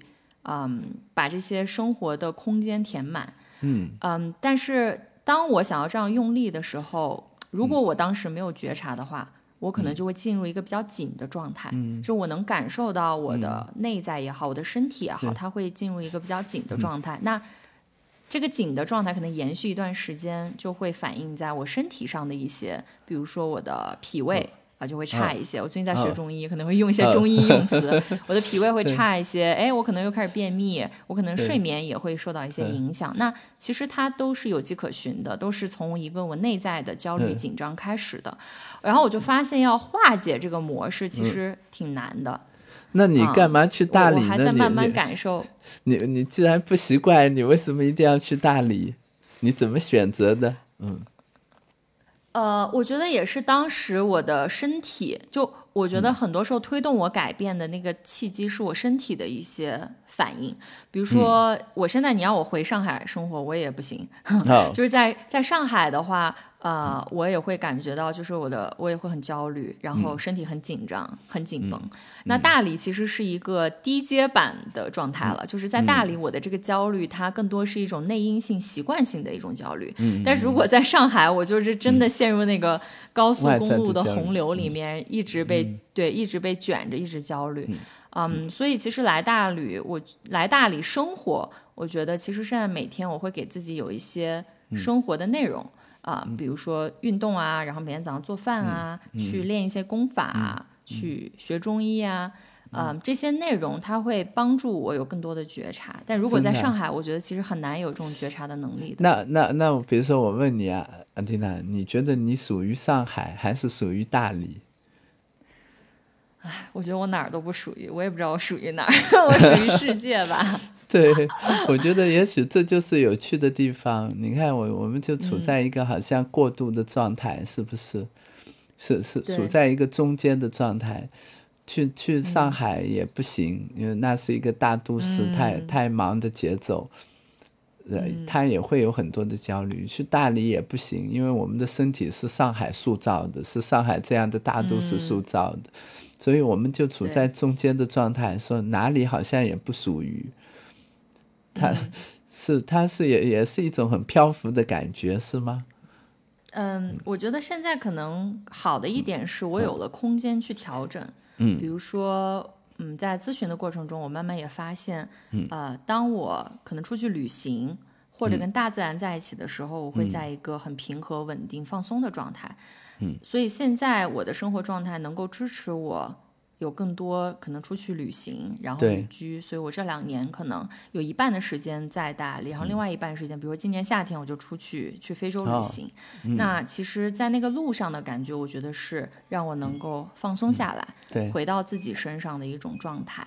但是你不能一直在路上，人需要在一个稳定的地方待着。那回到这个家里，我就需要去处理和容纳。我的一些习惯性的模式和反应，我觉得可能没有一个，就我感觉，我越来越觉得，人活着就是像练倒立，你就是得不断的在那个过程中调整调整，就是过犹不及。你在这个状态待久，你觉得哎呀不对，我可能要回上海去把自己的频率再调一调。你在上海待一待，你觉得哎呀太累了，我要回大理再休息休息，就是不断的在这个当下去感受和调整。对，呃，其实这也是这也是转变最难的地方。就转变最难的地方是，我们好像离开一个我们原来熟悉的，无论是旧的环境，还是旧的自我，还是一个旧的旧的一块旧的一个身身份或者关系，我们总是以为很快在另外一个地方能找到一个新的自我。实际上，其实很多时候我们会处在一个中间的阶段。就这个中间的阶段，其实也会带来很多的迷茫。我记得我有一个朋友，这这这，因为转变的话题是一个比较广的嘛。我有一个朋友，也许他也算是转变。他原来是在在在大陆，然后呢，嗯，在这边有自己的生意。后来呢，他就去了那个去了呃国外了。去了国外呢，他他他自己经济上条件很好，所以他去每一个城市都在想说。这个城市是我长久要待的吗？好像不是，总觉觉得缺少了一点家乡的感觉。可是要回家乡又回不去，因为那也有更多的不适应。所以他跟我说，他也是一个很很喜欢旅行的人。他跟我说说，陈老师，你知道旅行最痛苦的地方在哪吗？他说，旅行最痛苦的地方不是我要想我要去哪里。他说，我我有很多地方可以去。很多有有趣的地方可以去，旅行最痛苦的地方是旅行结束的时候，我要想我要回哪里。他说，当我在想这个问题的时候，我忽然就会有一种迷茫，我不知道我要回哪里，不知道哪里是我可以回去的地方。所以我我忽然就想起，就是就是这样一种感觉，是当他离开原来熟悉的地方，去另外的地方的时候。其实人是很奇怪，我们转变的痛苦也在这儿。我们是需要有一个归属感的，这个归属感是一个广义的一种身份啊，或者一种自我啊，或者一种关系啊，或者一种一种熟悉。就是我们讨厌熟悉，因为它禁锢我们了。讨厌他，可是我们又需要一种熟悉，是，对，是这是嗯，对，所以这个就是我们转变的历程是是这样，这是也是他最难的。很多时候我们的失落也来自这儿，我们离开了我们熟悉的东西，可是我们不知道去哪找新的新的归属感、新的熟悉。嗯。嗯，那怎么找呢？你说这个，呃。我觉得是是有这种感觉的。嗯。我觉得我的个性，比如说我们刚刚一直在讲新旧自我的交交替，其实现在我也会认同说，那个旧的自我里面是一些有一些我需要的东西的，他会给我一些支撑，或者他会给我某种资源。我我的性格可能会比较刚一些，我我以前总有一种感觉，我会这样描述，我说好像。当我感受到一个新的自我要长出来的时候，我都会很暴力的，会先把那个旧的自我拆除，甚至说我杀死他，好像这样我才能有一种壮士断腕的勇气去面对那个新的自我。但可能也是年纪大了，我觉得慢慢的会感受到，其实你所抗拒的很多东西，其实恰恰就是你所需要的。比如说，嗯，我是今年跟我妈妈的关系有了一个变化。在过去很长一段时间，我感觉我没有办法跟她建立一个亲密的连接，好像靠近她我就无法中立的站在我自己身上，我会被影响。所以其实在我上大学之后毕业几年时间里面，跟我妈妈的关系都是比较疏离的，就各过各的。嗯，今年就有一种诶。好像自己有了一些力量，能够去面对这段关系，我们的关系有了一些新的松动，我就发现其实我还是很渴望我母亲对我的支持，嗯。啊、还是很渴望这段关系曾经给过我的一些爱呀、一些美好，啊、哪怕可能这个东西已经是。很多年前很旧的那那那一套东西，他的语言表达方式，他的思维方式可能跟我也不同步，可是他好像依然是那个我需要在这个阶段捡起的一个碎片，把它拼接到我现在新的这个生活版图里面。对，所以就有这种奇妙的融合的感觉，是我们好像最终还是要回到那个最根本，就是对。小时候跟爸妈的关系，它的确影响了很多。现在我的生活状态和我的模式，我只是一味的逃避和阻抗它，好像那只是一个阶段性的。就到了这个新的阶段，我需要回去面对这些关系，去重新把它捡没起来嗯。，没错，就有点像什么，有点像，其实，在年轻的时候，我们需要有一个去寻找一个自我嘛。我相信，是不是在那个时候，妈妈对你的影响是很大的？对对，他怎么影响你？就是我得。嗯我得努力摆脱他对我非常高的要求和标准。我感觉我身上很强的完美主义和自我要求很高，都是从妈妈那里来的。嗯，对，你知道吗？很多我不，安缇娜，你知道吗？很多就是就是很严格的这种教教育长大的孩子，都有你类似的这种这种情况。嗯，对，因为妈妈也对对你也有很高的期待嘛，所以也有很多的要求。你一方面接受了他的这种这种要求、这种训练，可是有时候又好像会有一种感觉，说你为什么不能接纳我多一点？就好像我嗯只有变成这种优秀，变成有保持这种高水准的表现，你才能接纳我。你没有办法接纳我其余的部分，所以我们就就有时候就会很讨厌，就觉得这个是一种控制。嗯是。而且感觉他啊的那个不接纳是一种出场设置，就感觉你怎么努力都没有办法达到他满意和接纳你的那个状态，然后最后就对气聊了，就是对就就最后形成一种反叛，就是我不要寻求你的认可了，我要跟你划分界限。嗯对，会不会有那么一瞬间，你会怀疑你是不是真的爱我？嗯，会。我上次跟我妈打电话，我还哦痛、痛哭着，呃怎么说？就是、呃就是问她，你根本哦不爱我，你是不是真的爱我？啊，真的吗？你为什么痛哭着？你你哭什么呢？那时候，就是刚做完一次咨询吧，然嗯后有一些过去的记忆可能又被谈及，然后就哦去海边散步的时候跟我妈打了一个电话，就问他说，嗯。啊、一些过去发生的事情吧，然后当时就很有情绪，嗯。比如说，我觉得、啊，我小时候给你买的这些礼物啊，你都很冷漠，你也不回应我，然后我妈可能就是这样被我说，嗯因为算是指责她，所以她也有一些情绪，然后我们就在那里情绪碰撞 情绪，对，嗯，反正是就是最近这一年跟我妈打电话，都是从过去那种嗯冰冷理性的状态，回到一种猛烈撞击的状态。就好像重新回到了青春期。对对对对对，我觉得我最近像一个青春期叛逆少女，然后每天在呲儿我妈。真的，这个也是挺有趣的。我我记得这这个是很多孩子，很多就是表现优秀的孩子，然后在成年时候都有的反应。其实对这些妈妈来说，她们也是觉得会是觉得是一种遗憾，就会觉得说，哎呀，嗯我花了这么多的精力，我把女儿培养的这么成功，为什么到最后她反而觉得我好像不爱她，忽略了忽略了她的情感呢？我这么多的投入，为什么她不觉得是爱呢？有时候是很奇怪的。可是，在情感上，就是有时候你就是觉得他他不是不是那么接纳你，就会觉得不是爱。我我跟你是是。对，嗯，听到我跟你讲您刚说的，我我要转给我妈，我想转给嗯我妈妈听，我感觉她一定很有共鸣，因为她就亲口跟我说，她说她其实现在好后很后悔小时候对我要求那么高，如果再选一遍，她会放养我，嗯，所以。对，您可以接着讲这个故事，我就说我会把您刚说的这段转给我妈妈听。对，对，其实我们你看，有时候也挺好的。你现在能跟妈妈再聊这些，其实也是在重新跟她建立感情的过程，因为她她会告诉你说，我也有点后悔了，也许以前忽略你了。其实这个对于我，我对于这种我们重新跟父母建立连接，它是很需要的。我我想跟你讲的故事是什么呢？我原来我们训练营里，呃，每周都会有一个连麦嘛。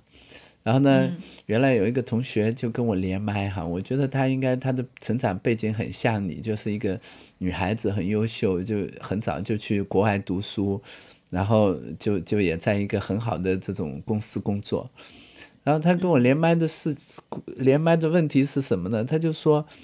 我我要不要生孩子？他也已经结婚了，他就说我要不要生孩子？说我为什么要不要生孩子呢？说万一我我把我的孩子生下来没有经他的同意，可是他万一生下来就觉得 觉得觉得我没经他的同意就生下来，觉得来到这个糟糕的世界，万一后悔后悔了怪我怎么办？我说那怎么办呢？你也不知道他他会不会怪你，只有先生下来才知道他会不会怪你。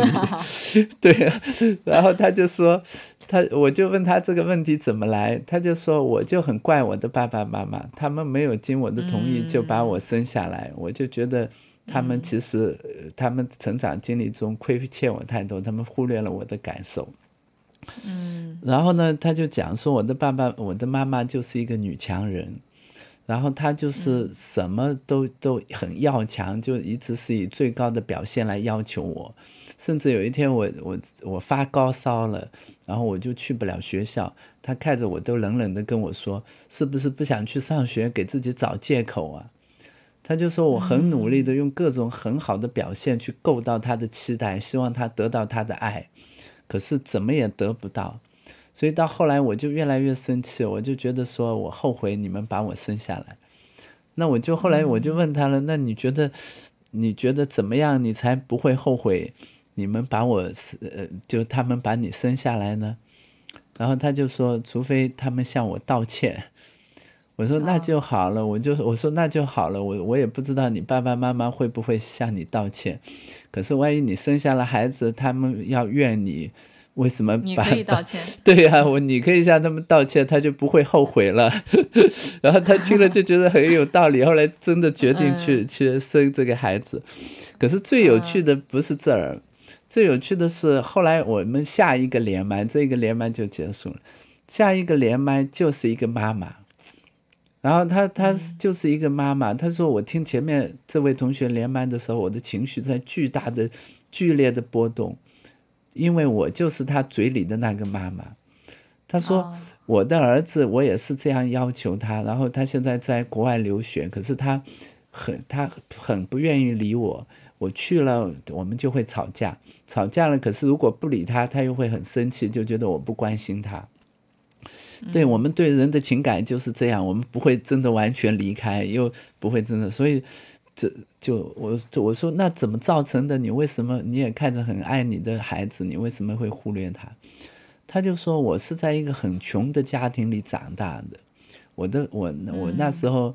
我们的生存环境是很穷，所以我自己出来做企业的时候，我就暗暗发誓，说我一定要给我的孩子创造最好的物质条件，同时要以最好的方式教育他，让他有一个美好的未来。他说：“这就是我爱他的方式，我只觉觉得这是所有最重要的东西，其他的事情都不重要，他的情感啊，他的需要啊，都不是那么重要。”他说：“我做到了。”我很努力的做到了，我努力工作，所以很少陪伴我我儿子的时间，然后呢，为他创造很好的条件。当然了，他如果有一些有一些时候他那个做的不好，我也会很严格的要求他。可是，在他看来，是我忽略了他的情感。所以他说，当我当我当孩子长大的时候，我忽然发现，我好像因为忽略了这个情感，就失去他了。这个时候，我也不停地问自己：说我是不是爱他的方式错了？就像你妈妈的反省一样，说是不是不要这么严格的要求？他说：“可是我不会别的。”他说：“因为我的教育就教我，我只能以这种方式爱他，这就是我那时候认为最好的方式。”所以我说，那那你你现在要要怎么接近儿子呢？我说我也不知道，你赶紧问问前面那个女女同学，然后他们俩 也许也他们因为也许是因为不是自己的母女哈，不是自己的爸爸妈妈，就有一定距离，就反而能交流。所以这个女生就给妈妈出了很多主意，说你要这样这样这样想儿子，你儿子的心态是这样这样。这个妈妈也也也给了这个孩子很多妈妈的心态，给了他很多信息，所以他们是一对疗遥远的疗愈，我就觉得就是很神奇，很神奇，对对。对，也也也教会了我很多，就原来人的情感都是这样的，我们忽略了对方的情感，再怎么样的要求，它都会变成一种伤害，可是这种伤害背后又有一种无奈。你说这个妈妈不对吗？你也很难讲，因为她又有她的原因，是不是？她又觉得是我，我以我的方式给了最好的爱，最后怪谁呢？对对对，真的。我上次跟我妈妈打电话就有这种感觉，因为可能我的情绪打开了，然后她也开始跟我讲一些她小时候的事情。嗯，比如说，我就觉得小时候我很早就独立，然后都靠我自己。我妈说，那我也是六七岁的时候自己一个人上下学，然后很早就给家里一家子人做饭什么的。我当时就有一种，有一种，哎呀，我很难描述那个感觉，就我有一种无无力的感觉，很无奈的感觉，就是。是啊，又能怪谁呢？我怪我妈妈，她怪她妈妈吗？然后我就感觉到，好像真的就是那种代际之间传递的东西，或者一种传递的能量。我们讲的业力，好像确实他没有办法给我他曾经缺失的东西，他只能给我他有的东西。对，而一个人。没有办法拥有这个世界上最好的爱或者全全部的爱，因为没有任何的一个父母他是上帝一样的父母，他都是不够的对孩子来说。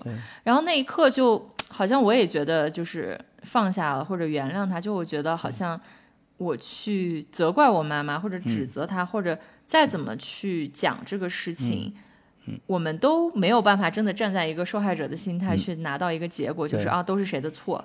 所以把这个错归到他身上就可以了，然后就觉得嗯 挺苦的，好像就是我内在有我的痛苦，他也有他的痛苦，我们只能嗯谅解彼此。对，你看，如果回到听他回到你刚才的主题，人生的痛苦，这就是人生的痛苦，因为我们有很多的无奈在这儿。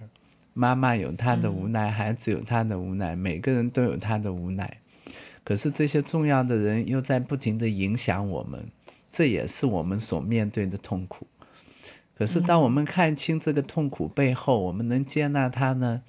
也许你看，就像在那一刻，你跟妈妈就有达成了某种理解，它不一定能补偿你童年时那种缺失的这种感情，那种遗憾，也不会完全平息这种愤怒。可是这种理解，它本身也许就是我们面对痛苦最好的方式。嗯，对，也许就是这样。要不然的话，我也见过很多，其实是怨恨我、怨恨我们原生家庭、怨恨父母的一些人，就是他是放不下，放不下就会变成好像把自己、把自己的生活当做工具来表达，说妈妈你亏欠我了。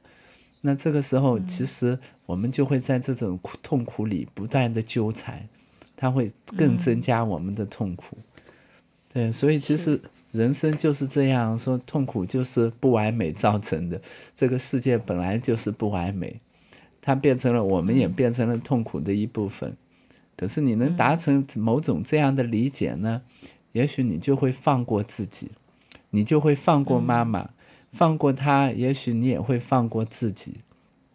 这个时候，我们反而以一种怎么说？虽然带着一种遗憾、一种距离，可是我们反而能够重新回家了，能够去建立跟家的连接。嗯嗯，我我这里有一个新的感受，就是我感觉理解是一种选择。对。没可能，怨恨是一种常态。就我感觉，能做到理解的人其实挺少的，而且。嗯，我觉得共情这个能力，嗯，我觉得可能有一些人从小过度发展，但是可能有一些人从小没有能够发展这个部分。比如说前阵子我跟一个好朋友打电话，他也是最近经历了一些人生重大变故吧，嗯，但是我跟他聊的时候，我就觉得很心疼他。我心疼的原因是一方面就是他确实是经历这个事情，我能感同身受，我能感受到他的痛苦。那另一方面就是他一直在跟我讲，他能理解。嗯，他能理解伤害他的人，他能理解这一切为什么发生。然后我跟他说：“我说你可以选择理解，但你也可以选择不理解。”对，嗯，就我我我可能我是一个天生比较擅长理解别人或者共情，有时候我感觉一直一直做到理解或者一直做到共情，而没有真正的在那个怨恨或者痛苦的那个感受中多停留一会儿，多看到自己内在的那种情感。对。多一会儿，可能是对别人的一种慈悲，但是对自己的一种暴力。嗯，所以我就跟我的朋友说：“我说你可以怨恨，你可以不理解，没有关系，就没有人要求你一定要理解。就是你做到这个非常的好，但是没必要。”对，我觉得是，我觉得也许你看，听到你讲的这个，就是我们自我转变的，我想告诉大家的内容。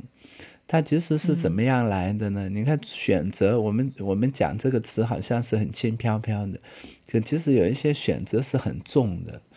这个选择是怎么来？你看，你说，呃，怨恨是常态，理解是选择。我想加一点内容，什么什么意思呢？你看，为什么怨恨是常态？因为我们每个人都生活在关系里，尤其是一些重要的关系，我们对他的这种。这种反应是本能性的，我们期待得到爱，然后得不到就会有伤害，有伤害就会有怨恨，这个是本能性的反应。可是这个本能性的反应呢，有时候它会常让我们做出一些其实伤害关系也伤害我们自己的行为。比如说，我就见过一个，见见过一个，呃，见过也是我们训练营里的一个同学。他就讲，我结婚和离婚都是为了我妈妈，结婚是为了逃离她，离婚是我要我要通过离婚，通过我的婚姻不幸来告诉她，你对我造成了多大的影响和伤害。你看，这个就是我们我们的怨恨，他在生活里的表达。所以，当我们说怨恨是常态的时候，他其实是说我们这种这些重要的关系在。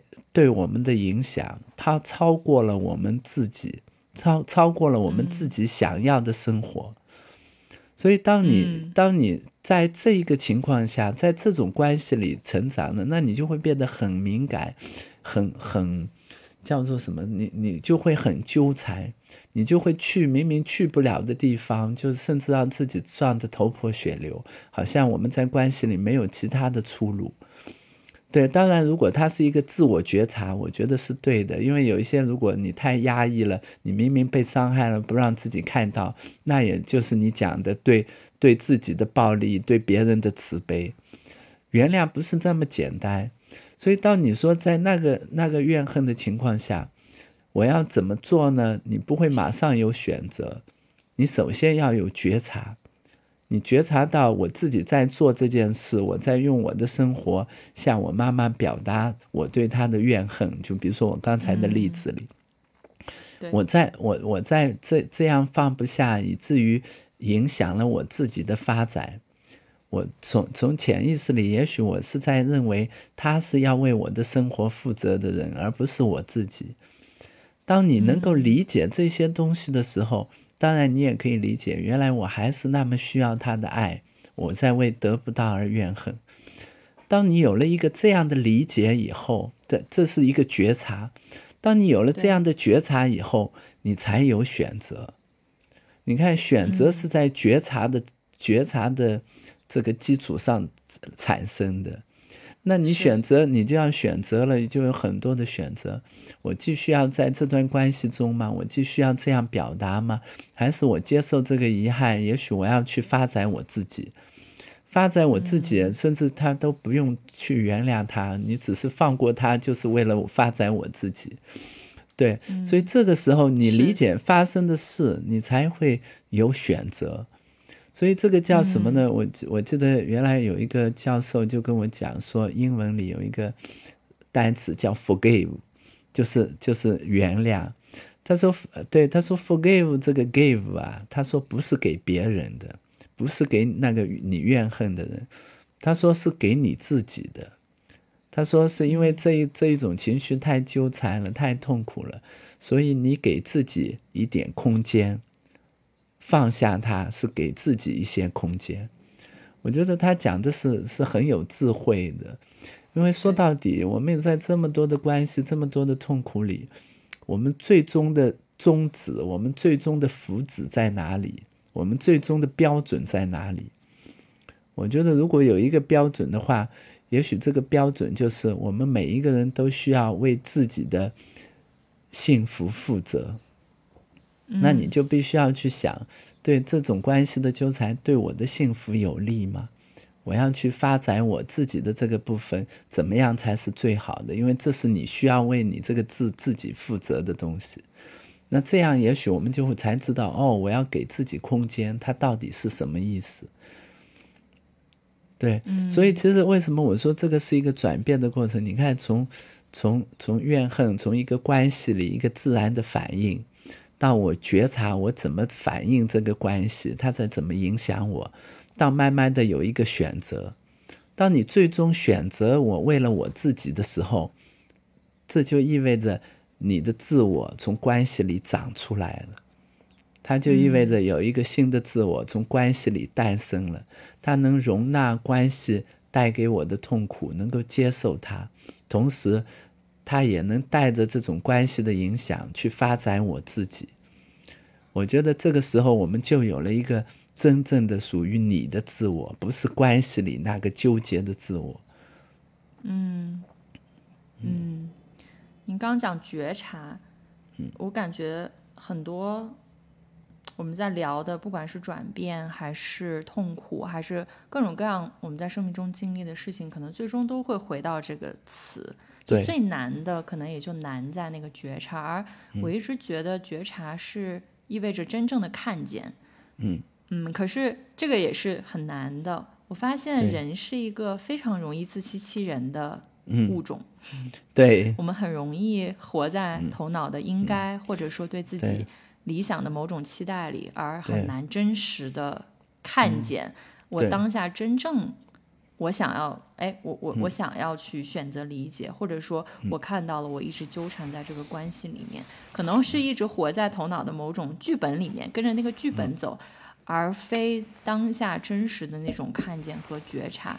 我不知道心理咨询是不是在帮助我们增强这种觉察。我可能最近有感受到会多一些些，就当有这样一个支持在的时候，我会觉得，嗯，好像我的那个意识会。更清晰一些，在那个当下，我会更清晰的知道，哎，我现在可能陷入到什么样的境地里面。对，有没有其他的一些您知道的方式，能够帮助一个人增强这种觉察或者看见，更好的在生活中去诚实的面对自己？对，我我我我嗯。我我我自己在不停的修炼，就是去关系看见这种关系对我们的影响。就以前当然最简单的是我们讲说正念啊什么这一类，对，但正念这一类它是一个，就是它是一个怎么说呢？它某种程度上它它是一个，它是一个不是对关系的修炼哈。但是现在也有很多用到关系里了。我觉得正念这个东西。它是一个，就是它可以很深，它也可以很浅。对我，然后我自己的办法就是去去理解说，这个关系对我的影响在哪里，也去理解说，我在这个关系里我是怎么怎么去表达它的，我是怎怎么在表达这一些重要的信息，然后也去理解说，其实对于一个人来说。你看，关系就是一个系统，这个系统，它是怎么去适应这个系统，长出了今天它自己的样子。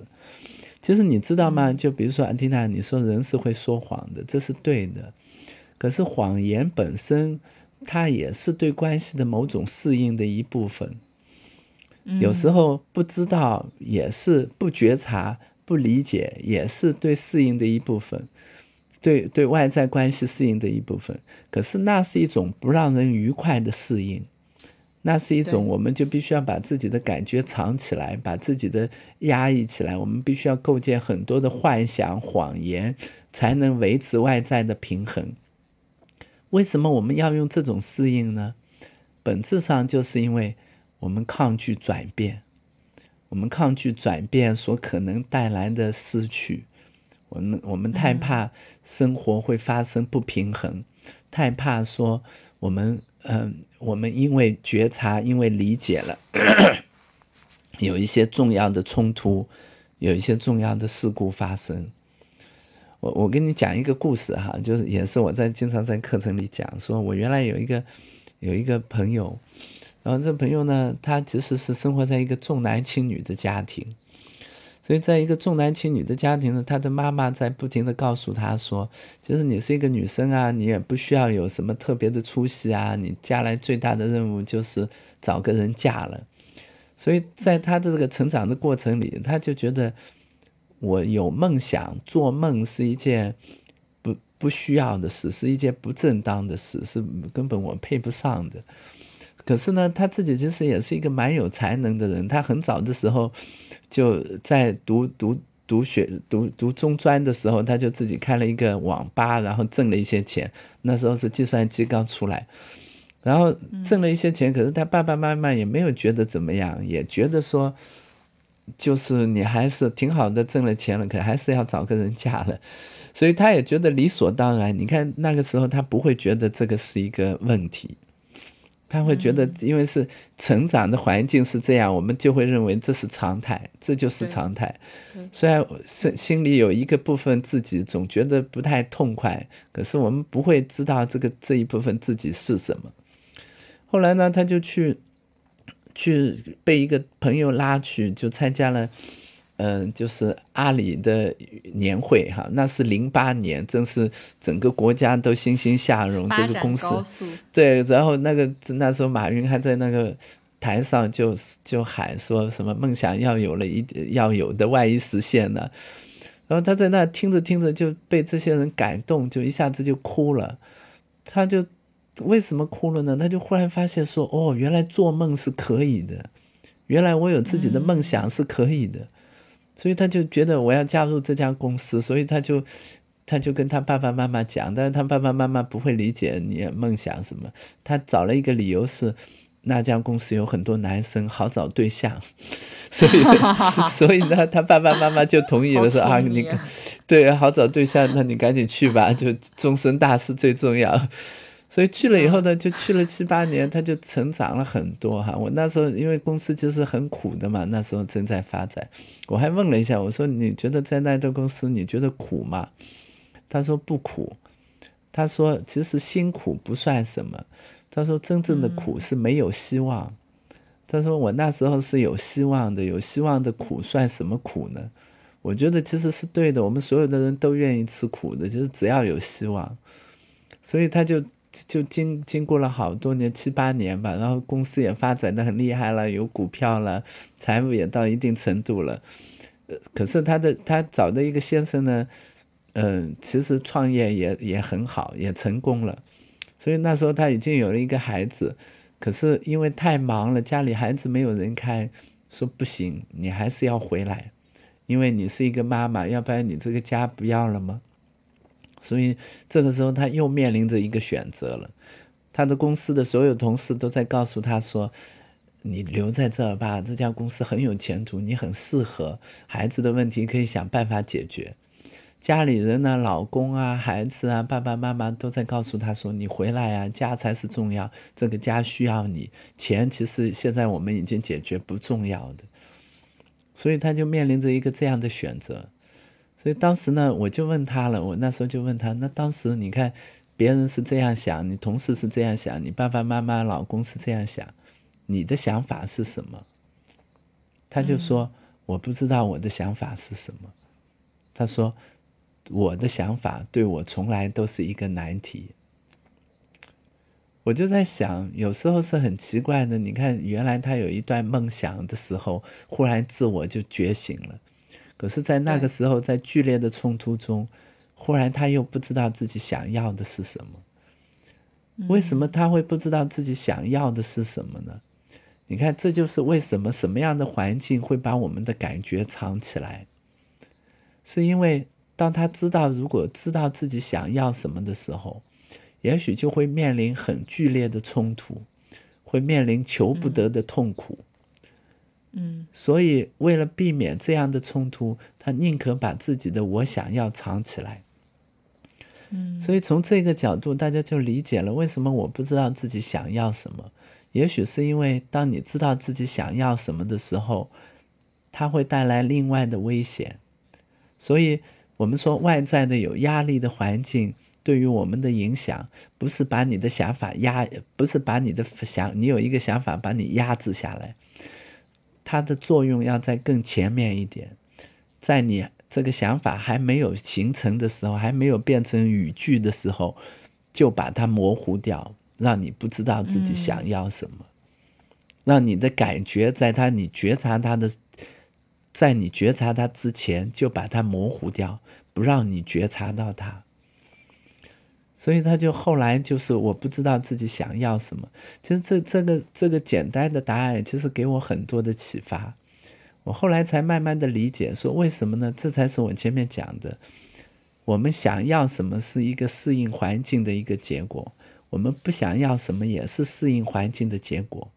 可是这一种适应是压抑自我的适应。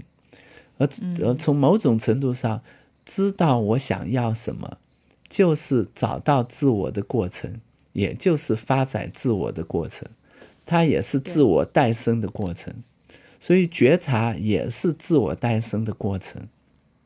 嗯嗯嗯，你讲这个故事，我突然联想到我考大学的时候，嗯。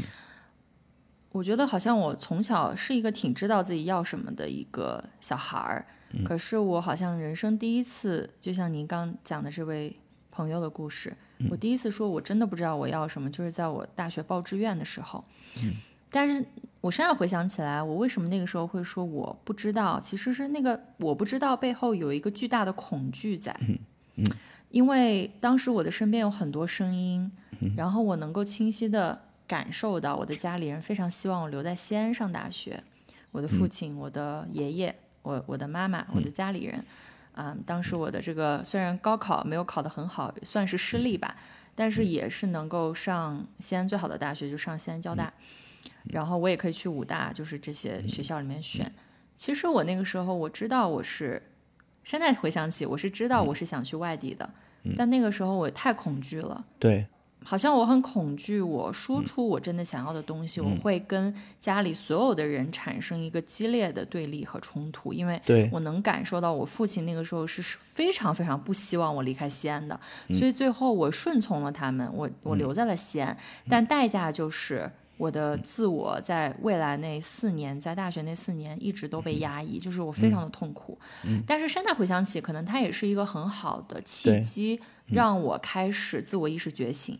就是因为在那个巨大的自我被压抑的痛苦里，我开始意识到这样不行，就是我需要跟随我的内心做为自己的幸福负责的决定。一旦我因为恐惧啊，听了别人或听了外界的话。我会经历这样子深层次的自我挣扎和压抑，所以在那一件事情之后，嗯、我就非常的独断专行，就是特立独行。按我妈的话说，就是我做所有的决定都是啊，我我就想要这个，我不管你们怎么说，我就是要这样做。包括后来辞职啊，嗯、找工作啊，因为我当时是可以读研究生的嘛，但是我就放弃了那个保研资格，我就去找工作了，嗯也是跟家里产生了很激烈的冲突，但我知道。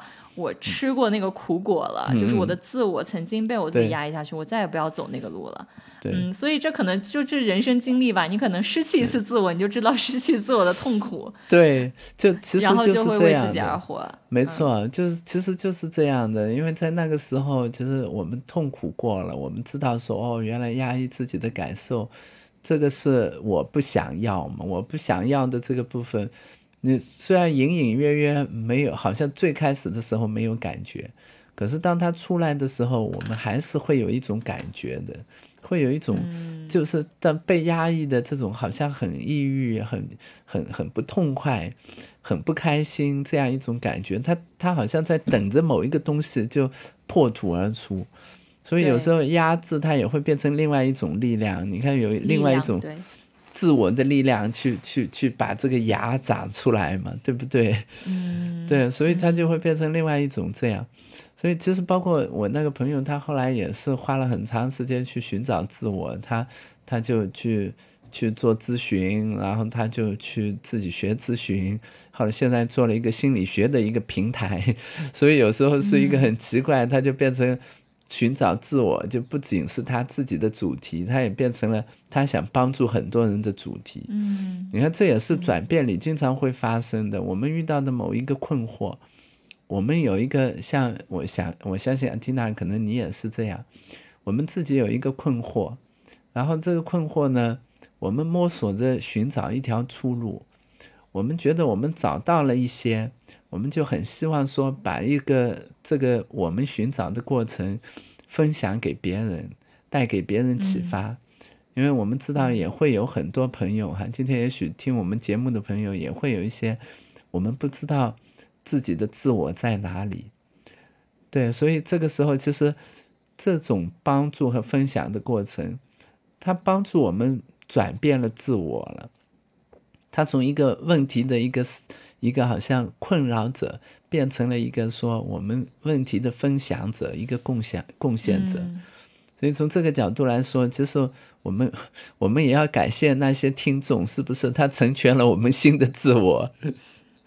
是是的，我很有同感。我我昨天上线了一个，也是最近我想要开的一个课程，它嗯是跟创造力相关的。我觉得也是因为这辞职这几年，我嗯也经历了，可能一开始没有什么收入来源，嗯然后也在挣扎说，哎呀，我要做什么。到哎，我慢慢发挥我的创造力，比如说我擅做内容的创作，然后做自己的社群，然后也做一些自己的课程产品，就发现说，当一个人发挥创造力的时候，其实啊、你就能够打开人生的很多可能性，你不用一定被困在那个你不喜欢的环境里。然后我就觉得，这个我经历过的这个旅程，我可以把它总结出来分享给大家。其实就像海翔老师，你把你自我转变的旅程总结成一个课程分享给大对。家。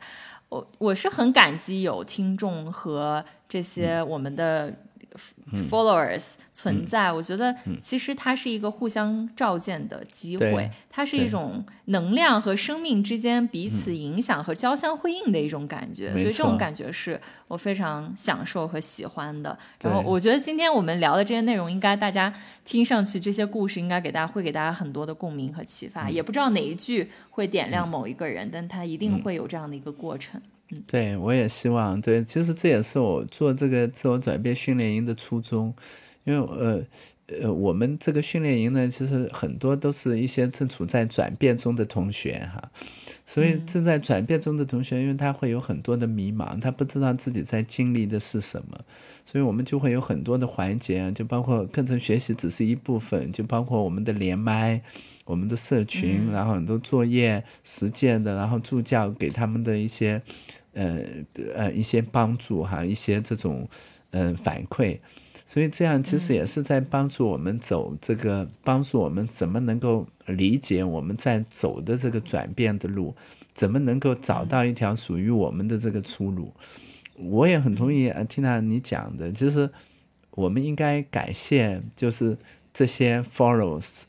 对，我也其实特别感谢，就是我们训练营的同学，因为他们给我很多的故事，这些故事是带着真正的生命的经验，所以这些生命的经验其实让我们能够相遇，让我们能够彼此看见，让我们理解哦，人是怎么回事，他有很多的痛苦，有很很多的，有很多的不容易，有很多的波折，可是他也有很多的力量，很多的资源。很多的坚韧在，我觉得这才是人，才是生命力，他他永不枯竭的这种理由，永不枯竭的东西，这也是转变完整的图案，有黑暗，又有又有白，所以它就构成了这种动态，嗯，阴阳的动态，嗯。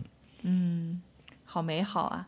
感觉像是一个故事收集者，陈海贤老师之后可以再出一本书，把这些 你收集到的好的故事，对，写成一个集锦，会给很多人力量的。我感觉，我我我会有一些故事写的，就是我最近写的一个故事是关于离家的故事哈，大家可以关注我的公号去看看，我在这就不讲了。就很多人都说，哎呀，从这个故事里看到自己，就很多人还是觉得蛮感动的，嗯。嗯，好，大家感兴趣可以关注陈海贤老师的公众号，公众号就是陈海贤老师的名字，对对啊，名字就会写在我们这个标题上，所以大家可以自行搜索。呃，包括那个训练营也是在公众号上面会发布。